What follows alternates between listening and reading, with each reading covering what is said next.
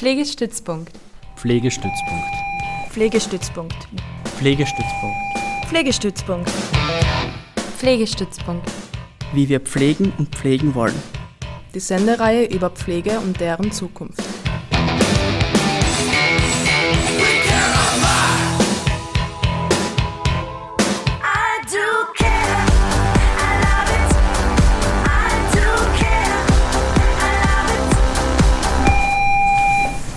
Pflegestützpunkt. Wie wir pflegen und pflegen wollen. Zur Sendung Pflegestützpunkt begrüßt euch Karin Schuster. In dieser Stunde folgt nun Teil 2 des Podiumsgesprächs Auf in eine sorgende und nachhaltige Gesellschaft. Diese Veranstaltung fand am 20. September im Rahmen des Projekts Pflegestützpunkt im Geriatrischen Gesundheitszentrum der Stadt Graz statt. Es diskutieren Elisabeth Klatzer von ATTAC und der Initiative Mehr für Care, Ulla Kriebeneck vom neuen Institut CIRAC der Uni Graz und Klaus Wegleitner vom Institut für Pastoraltheologie und Pastoralpsychologie.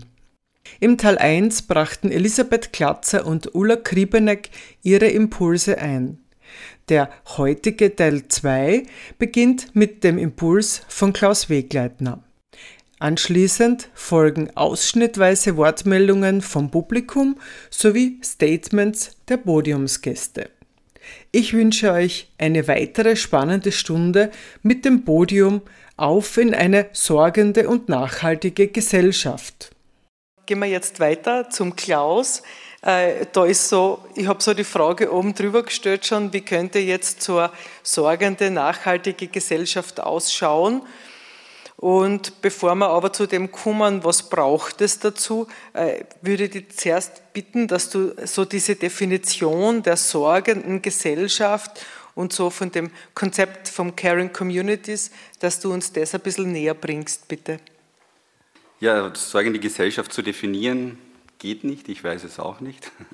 Also wir haben sehr vielfältige Bilder im Kopf, wir alle, was ein gutes Leben ausmacht, mit vielen Überschneidungen auch. Und äh, ich kann versuchen, sozusagen ein bisschen eben ausgehend von meinen Perspektiven und vielleicht eben auch Lebenswahrnehmung zu ringen, eine Beschreibung ein bisschen zu geben, was jetzt auch vom Zuhören her vielleicht eine sorgende Gesellschaft sein könnte.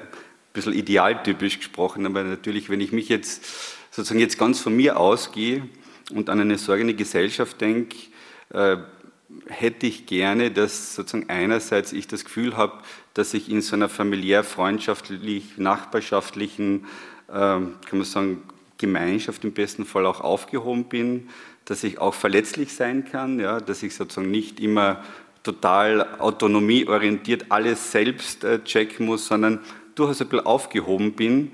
Gleichzeitig ist mir völlig klar, die Lebensbedingungen sind sehr unterschiedlich. Also jeder hat nicht das Glück, äh, irgendwie gute Nachbarin zu haben. Familiär wachsen wir in ganz unterschiedlichen Umwelten auf. Das heißt, wichtig wäre natürlich neben dieser Alltagskultur, die ein bisschen sorgend ist, dass ich auch oder ganz klar auch einen Anspruch darauf habe, dass der Staat, der Wohlfahrtsstaat für mich auch sorgt. Ja? Also dass ich in die Rolle versetzt werde, dass wenn ich jetzt Sorge brauche, egal in welcher Lebensphase, das geht von Kindesalter bis natürlich zum Sterben, dass ich Sorge erfahre, eben in einem passenden, guten Mix von informeller Hilfe, formeller Hilfe, dass das gut aufeinander abgestimmt ist.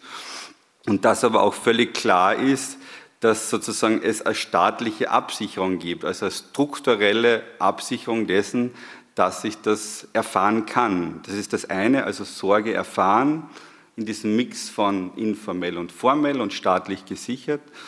Und das andere ist, finde ich sehr wichtig auch, äh, das ist vorher schon angesprochen worden, dass ich mich, wenn ich jetzt ähm, mich engagieren möchte, ja, wenn ich helfensbereit bin, dass ich das auch tun kann und dass ich auch Zeiten, Lebenszeiten habe, wo ich sozusagen in die Pflege von Kindern, in die Sorge um die Eltern, um die Großeltern mich einbringen kann.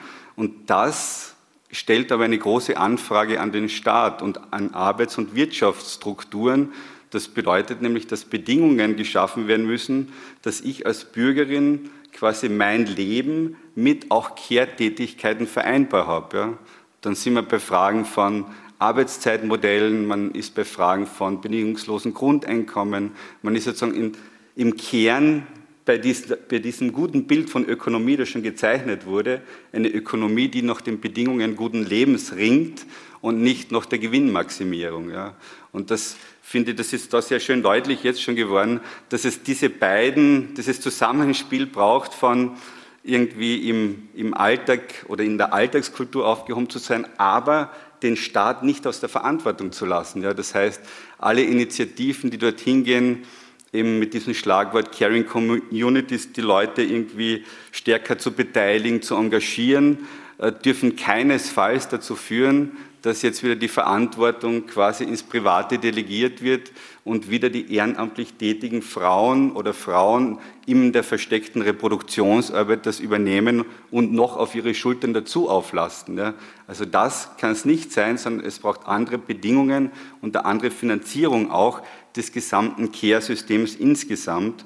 Und ich denke, das ist sozusagen eine wichtige Voraussetzung, was eine sorgende Gesellschaft vielleicht ausmachen kann.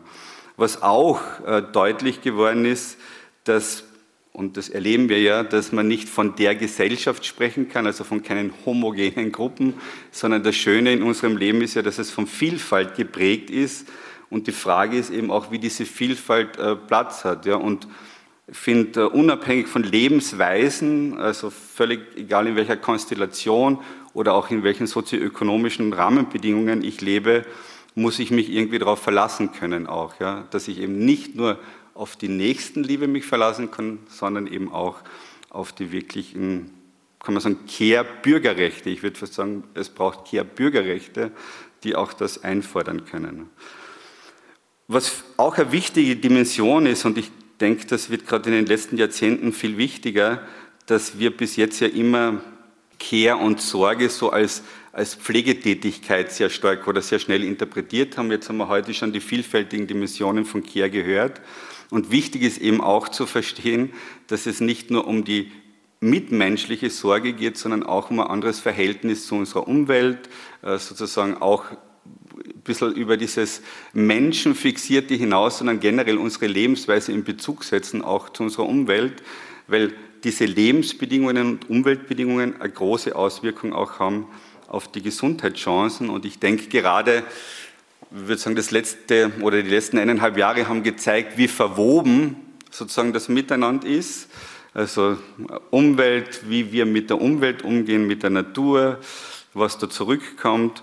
Und dass wir, und das finde ich ist für sorgende Gesellschaften auch wichtig, dass wir ähm, diese Erfahrung, die wir jetzt stark gemacht haben, diese bis hin zur globalen Verwobenheit, dass das auch unser Blick auf Versorgung und Sorge ein bisschen über die eigenen kleinen Blasen und Grenzen hinaus äh, trägt und lenkt und wir eben auch Care und Sorge lokal und global denken. Ja, das heißt, so wie wir Sorge hier organisieren, äh, das hat Implikationen auf viele andere europäische, vor allem auch osteuropäische Regionen. Das hat auf Lebensweisen eine, also eine unmittelbare Auswirkung. Das heißt, die Implikationen davon, wie Sorge bei uns organisiert wird, hat große politische Zusammenhänge und die sind auch mit zu bedenken, wenn wir von einer sorgenden Gesellschaft sprechen wollen. Das sind so mal so eher Konturen, wo ich Sorge verstehe und tatsächlich eben äh, da auch sehr stark äh, von eben einer Kollegin von uns, die Sozialphilosophin, Politikwissenschaftlerin John Tronto, auch ein bisschen so inspiriert bin, die eben sehr fundamental diese Frage stellt, welche Bedingungen können wir schaffen, um Care, Sorge wieder ins Zentrum unseres Zusammenlebens zu rücken ja, und Bedingungen zu schaffen, dass Sorge demokratischer, gerechter organisiert wird in unserer Gesellschaft. Und sie geht sogar so weit zu sagen, dass sie meint, eigentlich können wir insgesamt den Demokratisierungsgrad unserer Gesellschaft daran bemessen, wie sehr es uns gelingt, Lebensbedingungen zu schaffen, die da eine gerechtere Verteilung und auch eine andere Organisation von Sorge zulassen und ermöglichen. Also das wäre sozusagen so dieser Versuch zu ringen, was sorgende Gesellschaft sein könnte. Und da wird schon klar, das ist ein bisschen kompliziert und nicht ganz einfach und das lässt sich nicht so leicht definieren, weil das Leben insgesamt eben komplex ist. Und jetzt gibt es vielfältige, also Zwischenbemerkung, ich bin ja eben Soziologe, auch äh, sozusagen von meinem Hintergrund her, und mich beschäftigt eben soziologisch auch die Frage, wie wir als Gesellschaft insgesamt eigentlich mit existenzieller Unsicherheit und Verletzlichkeit umgehen, ja, insgesamt. Und ein bisschen plakativ könnte man sagen, man kann beobachten, auch in politischen äh, Positionierungen, dass je unsicherer es wird ja, und je unübersehbar, desto stärker tendieren wir sicherheitsorientiert zu den einfachen, plakativen, sozusagen klaren Lösungsvorschlägen. Ja. Und man tendiert politisch dazu, kann man sagen, sehr programmatisch von oben herab zu planen und in Österreich im Sozialgesundheitssystem mündet das dann in die Strukturplanung, wo die Geräte und die Betten geplant werden und man für die nächsten 10, 15, 20 Jahre quasi linear nach Pflegebedarf die Betten und die Strukturen weiterdenkt. Das ist sozusagen der jetzige auch politische Zugang, was zukünftige Planung von Versorgungsstrukturen oder der Sorge insgesamt betrifft.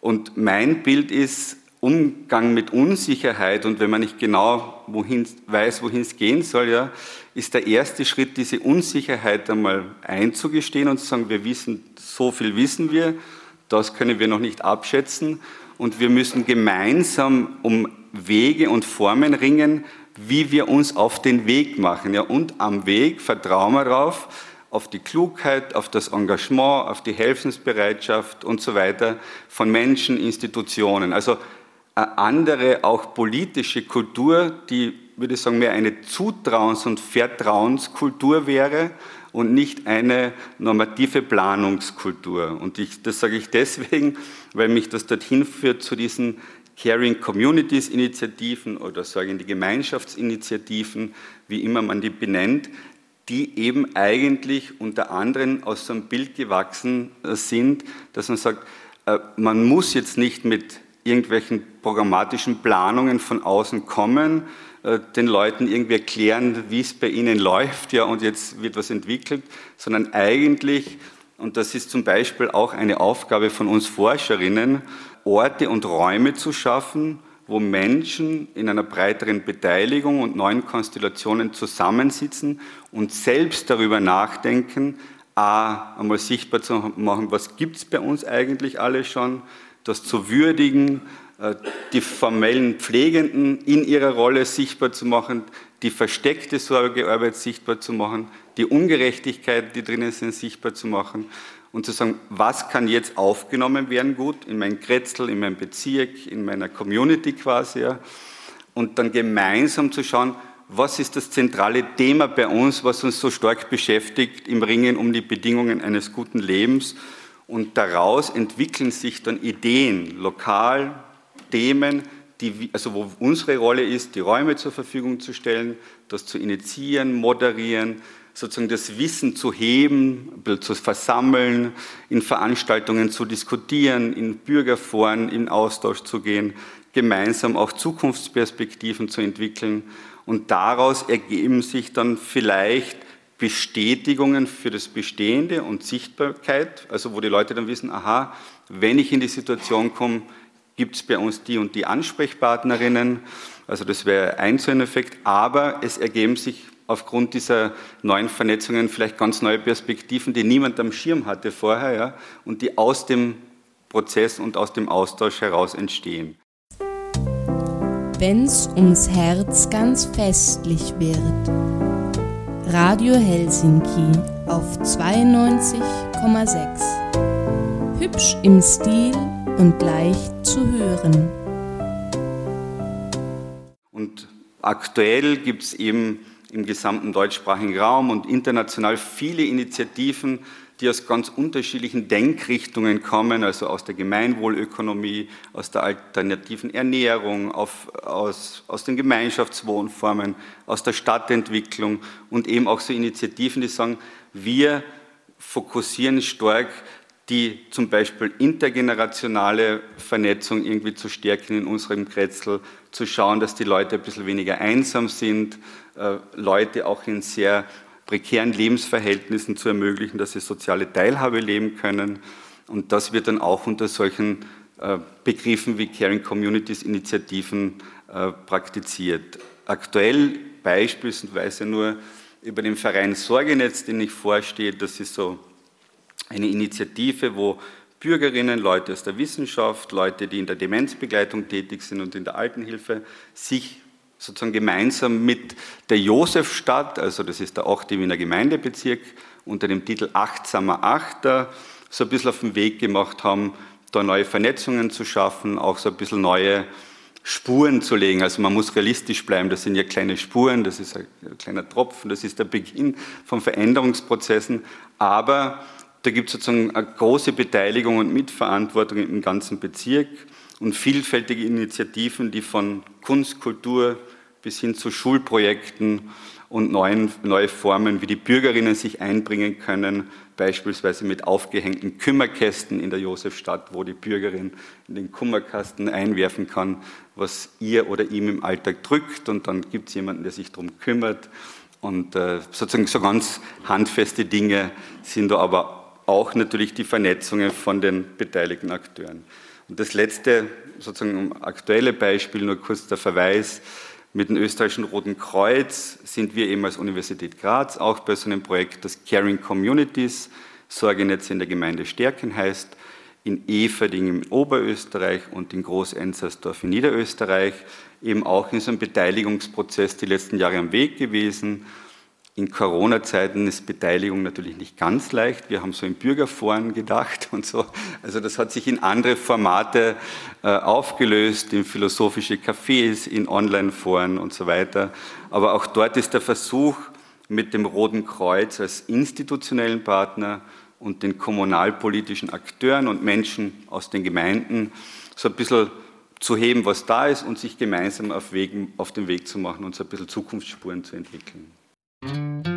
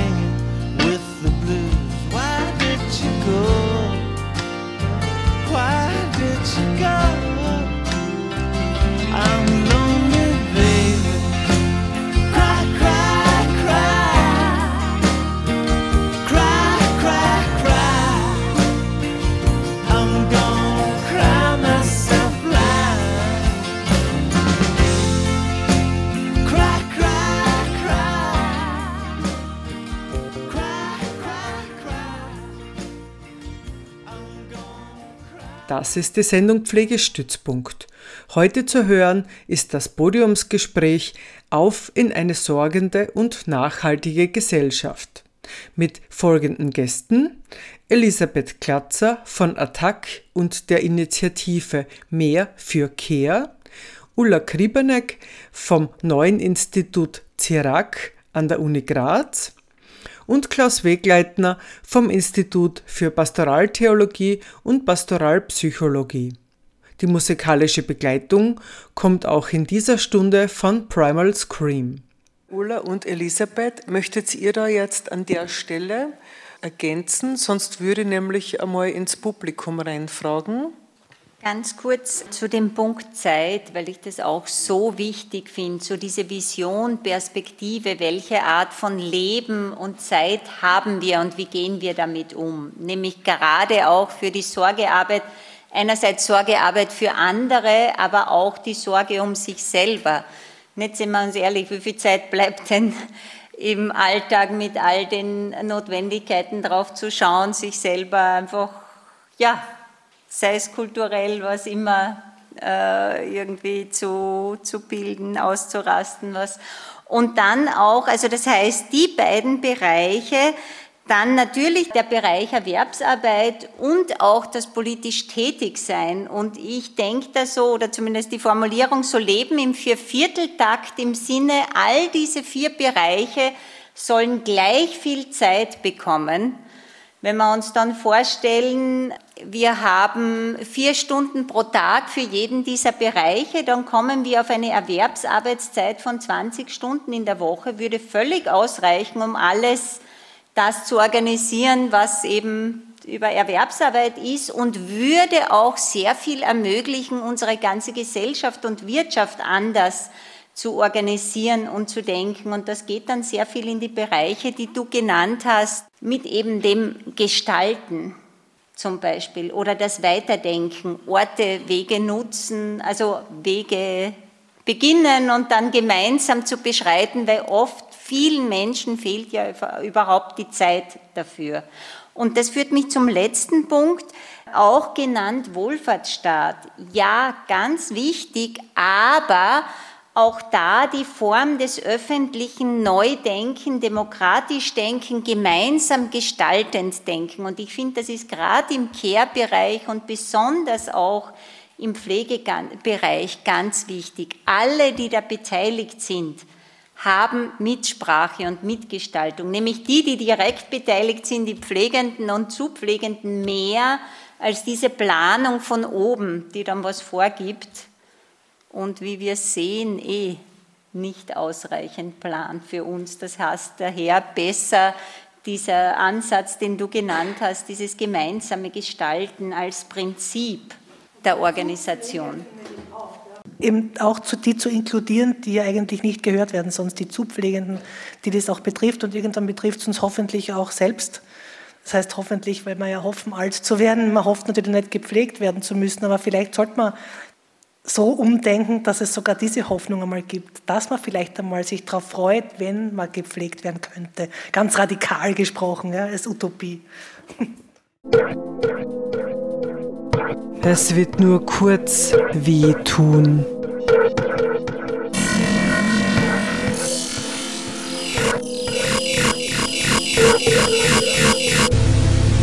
Radio Helsinki politisiert.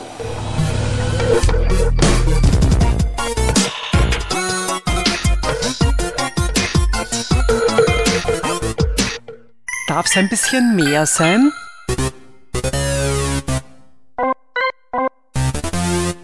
Ich würde jetzt gern zu euch reinfragen. Wortmeldungen sehe ich schon.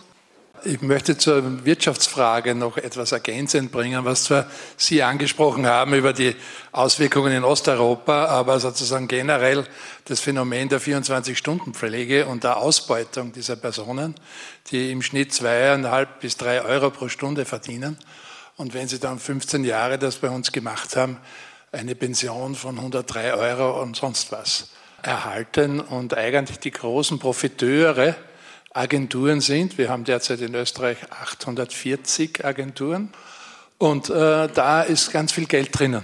Äh, es wäre noch mehr Geld drinnen, hätte die Politik das Pflegegeld, das über viele Jahre nicht erhöht wurde, entsprechend angepasst.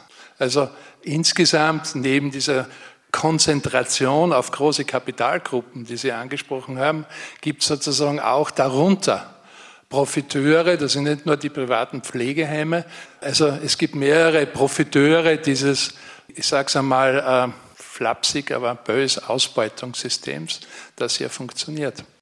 Zu diesem gesamten gesellschaftlichen Bild, das ich angesprochen habe, es gibt ja Beispiele, weil auch das Grundeinkommen als Möglichkeit angesprochen wurde, hier quasi neue Formen von Care und sozusagen dieses Abstimmungsmodell zu ermöglichen. Es gäbe andere Modelle auch.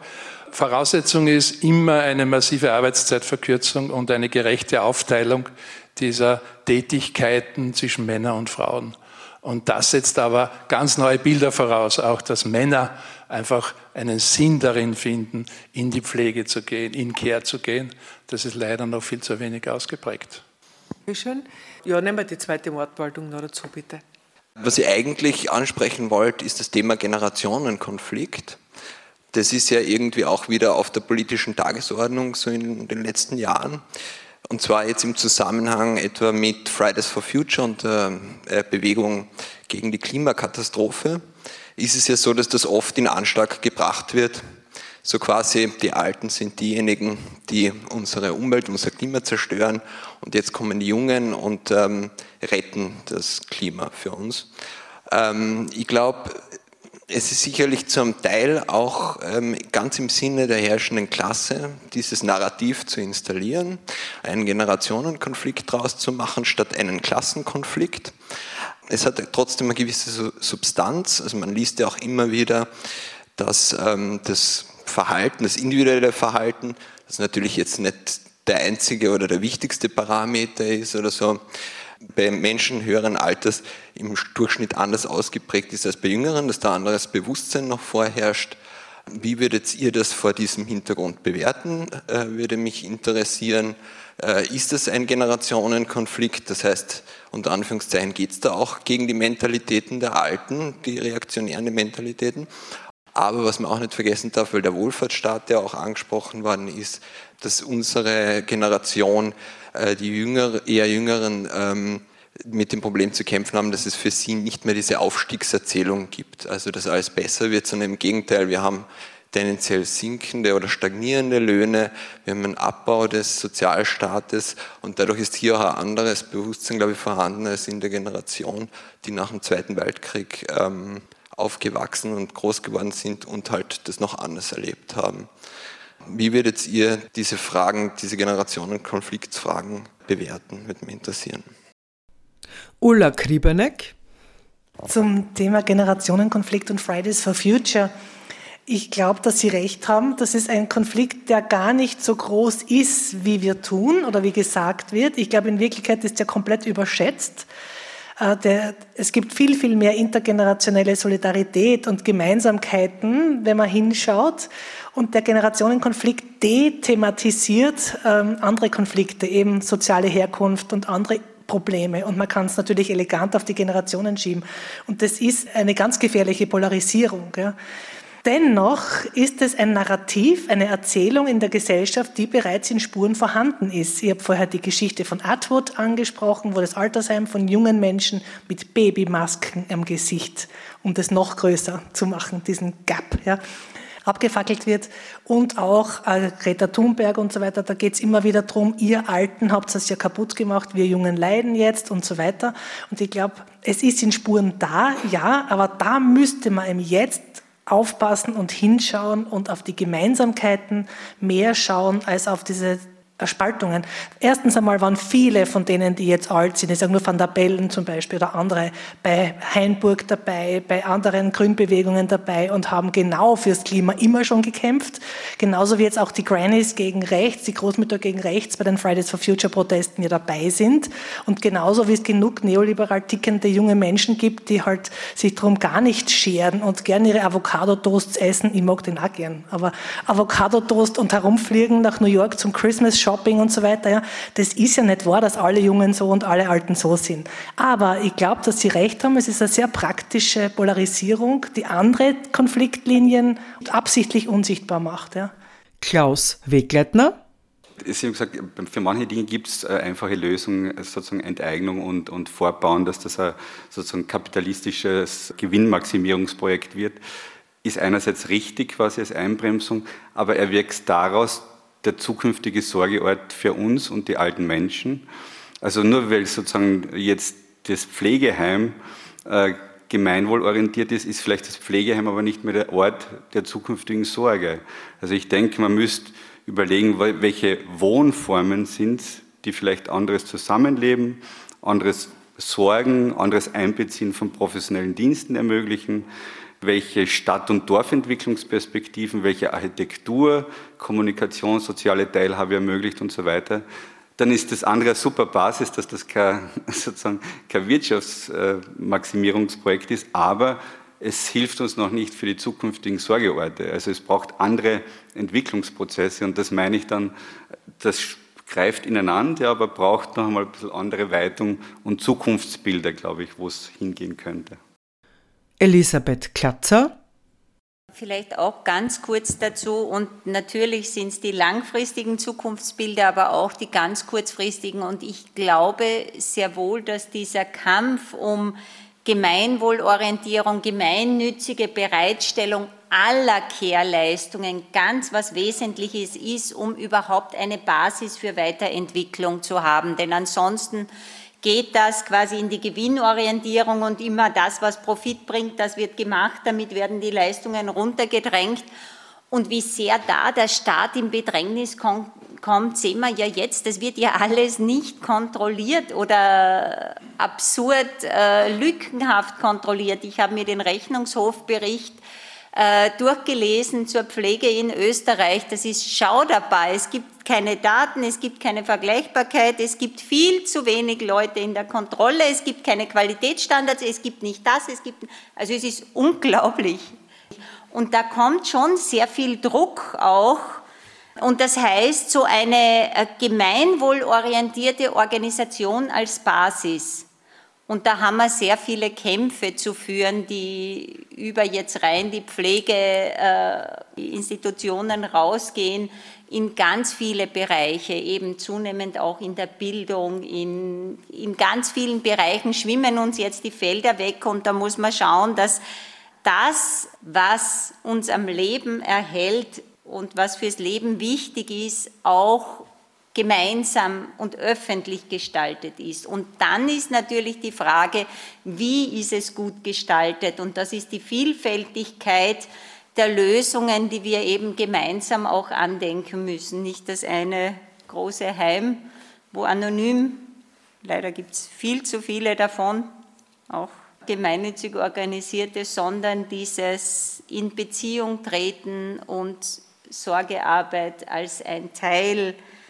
des Lebens auch zu sehen und nicht ein Job, der erledigt wird. Nicht?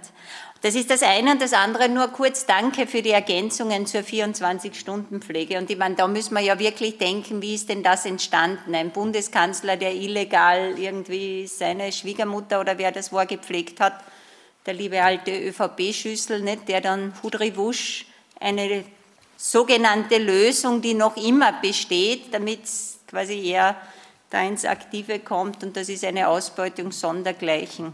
Und wie gerade diese Frauen jetzt behandelt werden, nicht? Wie lange das gebraucht hat, damit sie diese Geschichte haben sie ein, äh, ein Konto in Österreich, nicht? Das als Kriterium zu machen, sowas an rassistisch eigentlich, nämlich ausgrenzen alle die, die hier die wichtige Arbeit leisten, aber eben zu Hause viel äh, sein lassen müssen, weil sie hierher kommen und dann noch nicht einmal die Bornetsch irgendwie denen zu vergönnen, ist beschämend, beschämend. Zur 24-Stunden-Betreuung, die Toffe Säulen, sie hat das so super formuliert. Also es wird in anderen Ländern der Kehrschatz gestohlen. Und es ist aber ein ganz schwieriges Thema trotzdem, weil die Menschen, die da für ihre Angehörigen eine Betreuung brauchen, sind auf das angewiesen Und wenn ich dann mit meiner Haltung daherkomme, dann merke ich, dass da ganz schnell eigentlich puh, ein ganz persönlicher Bereich passiert, weil die Person fühlt sich dann angegriffen und das ist, dann kann ich es natürlich aufklären, ja, aber da muss man viel aufpassen, dass man dann wirklich die Leute auch mitnehmen kann, was das im großen Kontext bedeutet.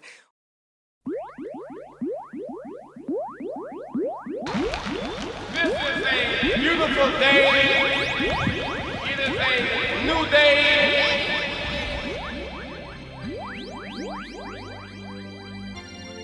We are together.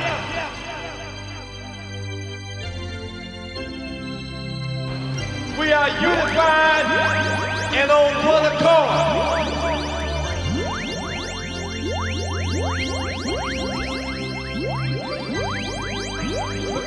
Together we got power. Apart we got power.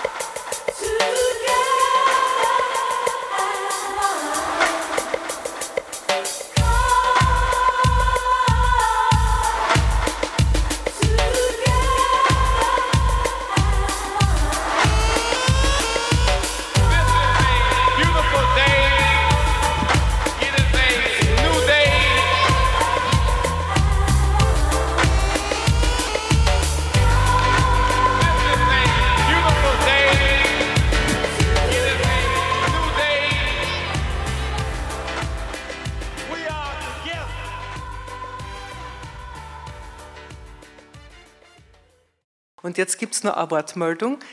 Ich möchte vielleicht bei einem beginnen, was, was mir extrem wichtig ist, weil das alle Krisen dieser Zeit verbindet. Und das haben Sie so schön gesagt, das Verbindende in den Vordergrund zu stellen. Ich glaube, also weder ein Generationenkampf noch ein Klassenkampf wird uns helfen, diese großen Krisen zu meistern, sondern eben, wie können wir sichtbar machen, dass ein Wandel äh, gelingen kann. Und die Karin hat es jetzt eh schon ein Beispiel genannt, wo, wo es immer ganz schwierig ist, wenn einzelne Betroffene, die sich das ja nicht ausgesucht haben, dass sie auf diese Lösung angewiesen sind, sich dann angegriffen fühlen. Ganz Ähnliches passiert mit Menschen, die ihre Angehörigen in ein Pflegeheim gegeben haben, weil sie keine andere Lösung vorgefunden haben. Äh, Und gerade ich bin in der Steiermark da sehr lang beschäftigt, schon mit dem Thema dieser gewinnorientierten Pflegeheime. Wie kommen wir aus dem raus? Ist auch politisch unglaublich schwierig, weil ein bestehendes System den Menschen trotzdem Sicherheit gibt. Ja. Auch wenn wir wissen, das ist so nicht wirklich optimal und wir wissen im Übrigen von Menschen, die gepflegt werden, dass sie eigentlich am liebsten zu Hause gepflegt werden wollen. Das wissen wir ja, da brauchen wir nicht mehr lang herum, da gibt es genug Studien. Also sprich, für mich ist total interessant, wie können wir diesen Weg dorthin aufzeigen, und dazu hätte ich vielleicht äh, konkret zwei, drei Fragen, weil ich persönlich der Überzeugung bin, äh, dass auch das Bezahlen von pflegenden Angehörigen nicht die Lösung ist. Weil ich glaube nämlich, dass die in Wirklichkeit Natürlich braucht es dafür irgendeine Form von äh, vielleicht Absicherung in Bezug auf Versicherungsleistungen und so weiter, das kann man vorstellen. Aber dann braucht es eigentlich professionelle Pflegeangebote, die das unterstützen, dass die das in einem Rahmen, der Sinn macht, äh, als pflegende Angehörige machen können, so lange wie möglich, bis es dann andere Lösungen braucht, andere Wohnformen, betreutes Wohnen und so weiter. Und da wollte ich eben fragen, ob, ob Sie da Modelle kennen oder mm, ob es da einen Weg schon gibt, den, den man irgendwo anders äh, sehen kann. Also für mich sind immer die skandinavischen Länder mit diesem Sachleistungsmodell großes Vorbild, weil dort wird einfach zur Verfügung gestellt, was es braucht. Ja. Ich glaube allerdings, ehrlich gesagt, so realistisch bin ich mittlerweile, dass, ich, dass in Österreich dieser Weg nicht so einfach herstellbar ist. Also was könnten in Österreich Wege sein, in die richtige Richtung zu kommen? Klaus Wegleitner. Na, das eine finde ich nämlich das, ähm, sozusagen diese Grundsatzbeobachtung oder die Frage, was braucht es, dass ein bestehendes System sich verändert. Und was wir jetzt beobachten können, also jetzt auch mit der Bezahlung von Angehörigen, es wird in einem bestehenden System versucht, in dessen Rahmen, also ich sage, an kleinen Schrauben herumzutun und zu optimieren, aber die grundsätzliche Verfasstheit wird nicht in Frage gestellt. Und da haben wir ein irrsinnig großes, kann man sagen, politik-kulturelles Problem, dass nämlich jetzt größere Transformationen oder Veränderungen nicht gelingen können, wenn wir sozusagen die herrschenden Politiker anfragen und sagen, wir brauchen mehr Geld, wir brauchen Veränderung, wir brauchen mehr Zeit. Die sind nicht in der Lage, über ihre sozusagen Verwaltungslogiken und Strukturen hinauszudenken und zu handeln, sondern da wird da im Bestehenden herumgedoktert und ein bisschen herumgeschraubt. Ja. Und insofern ist sozusagen das, was, was Sie ja teilweise auch in unterschiedlichen Initiativen machen, so wahnsinnig wichtig, dass, glaube ich, Transformation und Veränderung nur dann gelingen kann, wenn es sozusagen in Spurenelementen beginnt und spürbar sichtbar wird, ein bisschen von unten, ja, weil dann noch einmal ein anderer politischer Veränderungsdruck entsteht. Und ich denke, wir sind auch in Österreich jetzt auch kulturell gewachsen, jetzt nicht so, dass äh, nicht so die jetzt völlig in den öffentlichen Diskurs hineinspringen und Revolutionen anstarren, sondern ein bisschen anders, muss nicht schlechter sein, ja, aber ich glaube, da mehr Mobilisierung, mehr auch äh, sozusagen gemeinsame Koalitionen bilden und die, die Dinge, die ja im toll passieren, also wird wahnsinnig viel gemacht in unterschiedlichsten Bereichen, die sichtbarer zu machen und sozusagen als Alternativwege und Alternativversuche deutlich zu machen, damit auch von den Leuten ein Bild entsteht, aha, das könnte Alternative sein. Ja. Und das Zweite, was sozusagen wahnsinnige Hürde ist, ist natürlich das gewachsene Sozial- und Gesundheitssystem an sich in Österreich mit allen föderalistischen Finanzierungsstrukturen, Fragmentierungen und so weiter. Und dahinter auch die Logik, dass Versorgung und Pflege als Einzeltätigkeit, ein bisschen vereinfacht ausgedruckt, bezahlt wird. Ja? Unterschiedlich im stationären und ambulanten Bereich. Und wenn man jetzt von Gemeinwohl, Community-Orientierung und anderen Lebensformen und Sorgeweisen spricht, bräuchte man natürlich auch eine andere Finanzierungslogik dahinter, die dann eben sozialraumorientiert ist. Ja, dass man sagt, unabhängig davon, ob das zu Hause, im Krankenhaus, im Pflegeheim ist, in der Region wird in einem guten Mix von den bestehenden Akteuren das irgendwie geleistet und abgedeckt werden. Ja. Und das wären echte Reformen. Ja. Und jetzt ist man dabei, in den bestehenden Strukturen, auch in der Pflegereform, es gibt schöne Schlagworte, aber es wird nicht über dieses Bestehende wahnsinnig hinausgehen, vermutlich. Ja. Und das ist, äh, ist jetzt keine Antwort auf die Frage, aber es hat mich im Zuhören beschäftigt. Elisabeth Klatzer. Ganz kurz auch dazu in eine ähnliche Richtung. Ja, die, ich denke mir, die Frage ist ganz wichtig, wie organisieren wir diese Prozesse, um eine Dynamik für Transformation entstehen zu lassen. Und das ist auch ein Ansatz, den wir mit mehr für Care verfolgen. So in Bewegung zu kommen im Sinne von alle denen eine äh, Wirtschaft, die eben Care und äh, Sorge für das Leben im Mittelpunkt hat, zusammenzubringen und gemeinsam zu überlegen, wie kann denn das ausschauen, aber auch gemeinsam den Druck aufzubauen. Denn was du gesagt hast, Klaus, ist ja ganz zentral. Es geht nicht an diesen einzelnen Schrauben zu äh, drehen, weil dann wird das System noch komplizierter und es verändert sich nicht, sondern wir brauchen diese grundlegenderen Veränderungen und dafür braucht es immer die Bewegung und den Druck von möglichst vielen. Und das ist die Idee, bei Mehr für Care hier zusammenzukommen, uns einmal auszutauschen, Perspektiven zu entwickeln, in welche Richtung äh, soll es, kann es gehen und so gemeinsam diese Zukunft diese Wirtschaft, die für alle sorgt, ein gutes Leben für alle zu entwickeln. Das ist das eine. Das Zweite ist, dass ich sehr wohl trotzdem glaube, dass es wichtig ist, auch immer am Bestehenden anzusetzen. Ich habe schon über die Arbeitszeitverkürzung und Aufteilung geredet, aber auch andere Drehschrauben. Zum Beispiel Wertschätzung derer, die die Pflegearbeit oder Care-Arbeit leisten. Und dazu gehört im bezahlten Bereich endlich eine massiv bessere Entlohnung. Es ist so beschämend, wie wir als Gesellschaft diese so wichtigen Bereiche so gering bezahlen. Nicht? Also das heißt, das wären so die Forderungen. Bessere Entlohnung, mehr Personal, bessere Arbeitsbedingungen, Rahmenbedingungen, die jetzt einmal für quasi die unmittelbare Zukunft ganz wesentlich sind.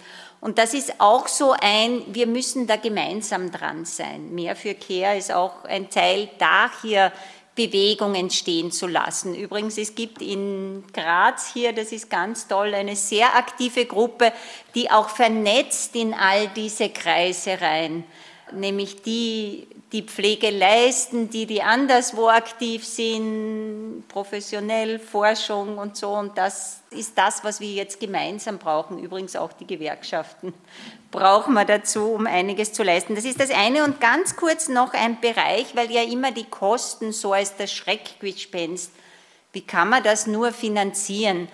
Nur eine Zahl, wenn wir in Österreich die Besteuerung der Vermögen auf Durchschnittsniveau der OECD bringen würden, also keine radikalen Besteuerung vom Vermögen, nur Durchschnitt OECD, wo übrigens Mexiko und solche Länder auch dabei sind, dann hätten wir sechs Milliarden jährlich.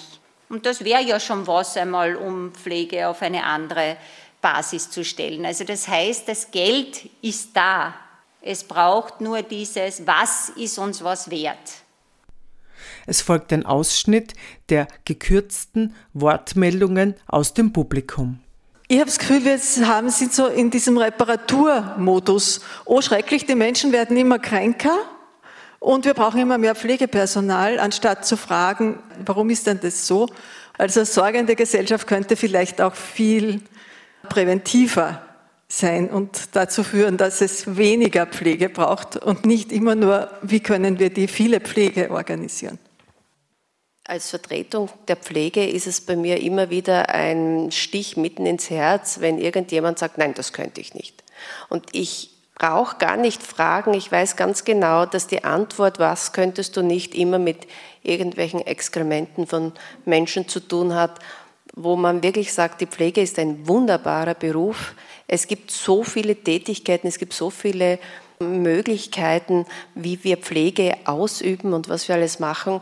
Und dann kommt immer wieder dieses eine Bild in der Gesellschaft. Und das ist wirklich sehr, sehr schwierig, dieses Bild wegzubekommen und damit auch junge Menschen in diesen Beruf hineinzubekommen, dass sie Freude haben, dass sie sagen, ja, das ist eine Herausforderung, das möchte ich machen. Weil schon alleine, wenn junge Menschen irgendwo in ihrem Clique stehen und sagen, sie machen eine Pflegeausbildung, dieses Bild immer mitschwingt. Und dass sie oft auch sagen, ich sage gar nicht, was ich mache. Weil ich möchte dieses Gesicht nicht sehen von meinem Gegenüber, der mir sagt, was, das machst du? Das könnte ich nicht. Können Sie uns einen Tipp geben, wie können wir die Bilder der älteren Menschen so verändern, dass auch das Bild der Pflege sich ändert. Und wir von der Pflegeseite her nehmen uns vor, positive Dinge zu erzählen und nicht immer nur die negativen Dinge zu erzählen, sondern dass wir auch erzählen können, was wir alles bewirken in unserer Tätigkeit und wie wir Menschen helfen können, indem dass wir für sie da sind. Und das ist etwas, wo wir von unserer Seite her etwas machen können, aber es muss die Gesellschaft mitschwingen. Es hilft nicht, weil wir werden in der Hinsicht nicht genug Leute bekommen, dass wir das, was wir derzeit vor uns sehen, bis 2030 bewältigen können. Und dann bin ich auch schon bei dem nächsten Thema, dass wir wegkommen von diesen stationären Einrichtungen. Es gibt so viele andere Dinge, wie ältere Menschen alt werden können. Und das kann in verschiedensten Projekten passieren. Und da würde ich auch bitten, dass Sie uns auch unterstützen, in diese Richtung Projekte zu machen und zu zeigen, welche Wohnformen gibt es und welche Arten von Betreuung oder auch Pflege, in welchem Grad, dass man das auch braucht, kann außerhalb einer stationären Einrichtung passieren, weil wir wissen, 70 Prozent der Leute möchten in keine stationäre Einrichtung. Und so wie wir es jetzt sehen, ist es eigentlich noch nicht angekommen bei denjenigen, die immer noch Bettenburgen bauen und gar kein Personal haben, diese Betten zu betreuen.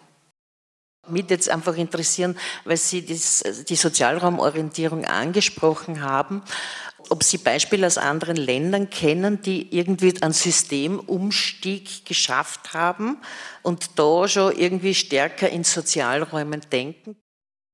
Es hört sich alles schön und gut an, dass die Leute zu Hause bleiben wollen, aber ich denke halt auch ganz stark an das Personal. Und dann denke ich halt auch wieder weiter, naja, äh, wo kriegen wir das Personal her? Das nächste ist, wenn wir in Österreich nicht genug haben, dann geht es ins Ausland. Und dann werden wir als Gesellschaft und als System auch wieder äh, unsolidarisch. Ähm. Dankeschön. Die Frage ist schon gekommen, was sind die nächsten Schritte in eine sorgende Gesellschaft?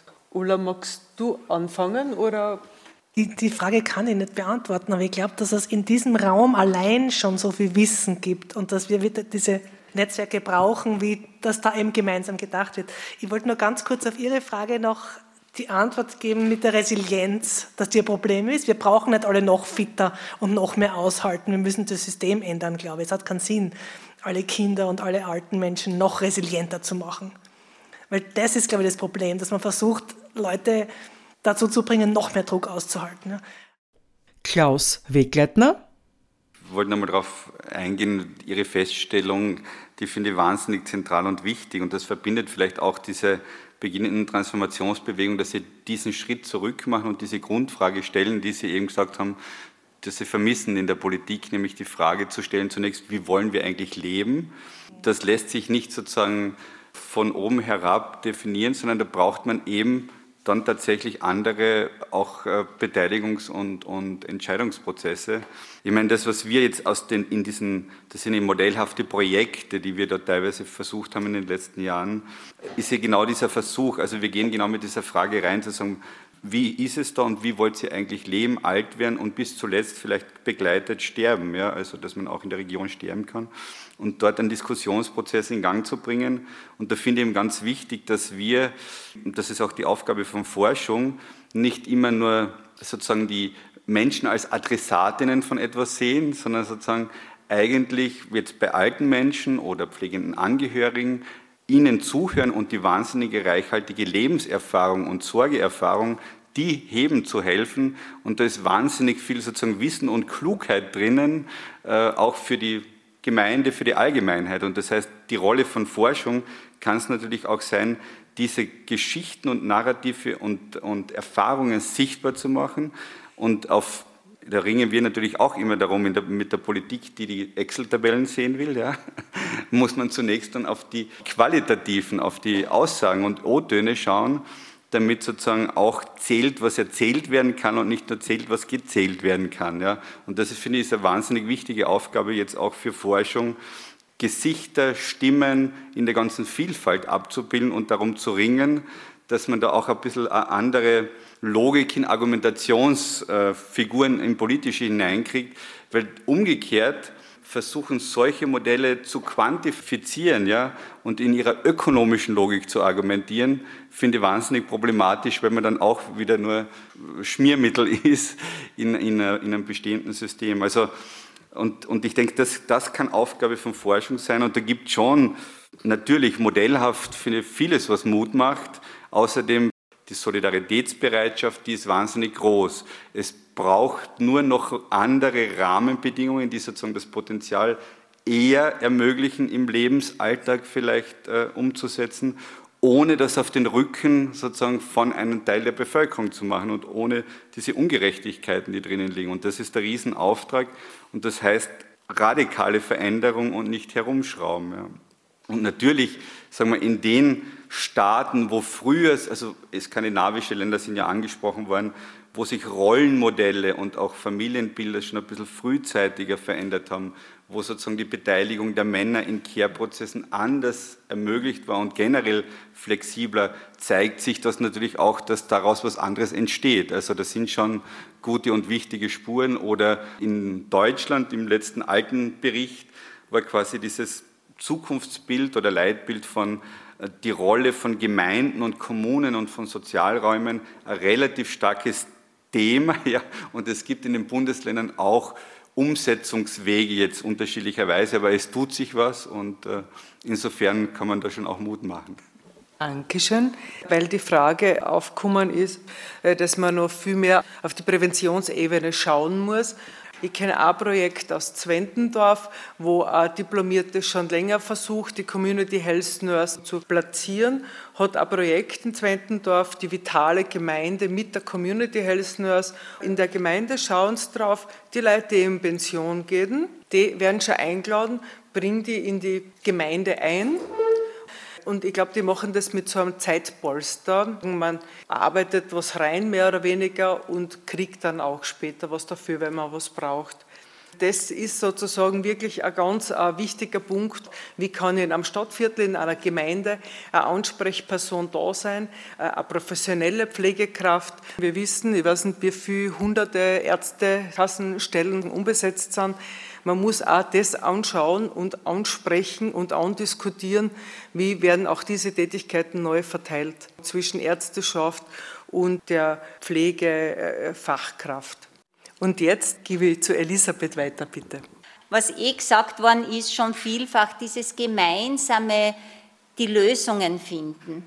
Das halte ich ganz für zentral. Dieses demokratische, diese Räume eröffnen, dieses Lösungen entstehen lassen und dann aber auch zur Umsetzung bringen. Also da geht sehr viel darum, wie wir Politik denken und das auch äh, stark zu ändern, nicht? dass es nicht nur diesem ist ja auch eine Ohnmacht, da in der Verhandlung zu sitzen und irgendwie nicht anders zu können, sondern da aufzumachen und zu sagen, wir brauchen jetzt dringend die Transformation, weil sonst geht's eben, fahren wir das Ganze an die Wand und mit uns drinnen, ne, in voller Geschwindigkeit. Also da sind so Bewegungen wie mehr für Care, jetzt da zu sagen, schauen wir drauf, was wir brauchen und entwickeln wir da die gemeinsame Kraft. Das müssen halt die vielen sein, nicht?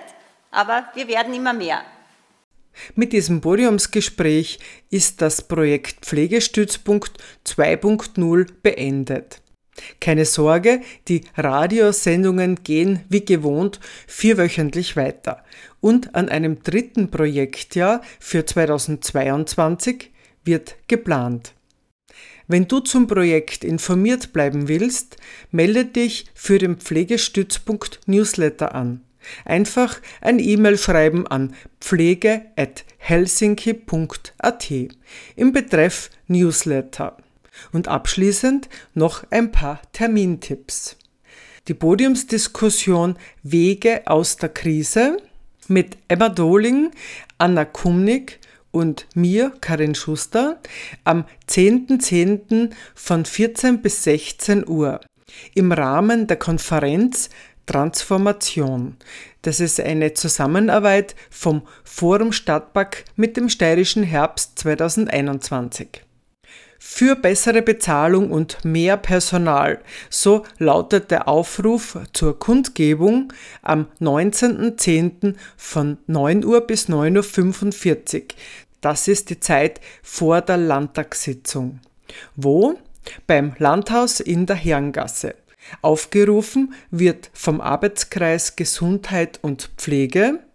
Eingeladen sind Pflegepersonen, Berufsverbände, Gewerkschaftsvertretungen, Initiativen sowie Interessierte und Betroffene. Mit einem Speakers Corner wird eingeladen, kurze Wortmeldungen zu geben. Ich verabschiede mich mit gepflegten Grüßen. Ciao.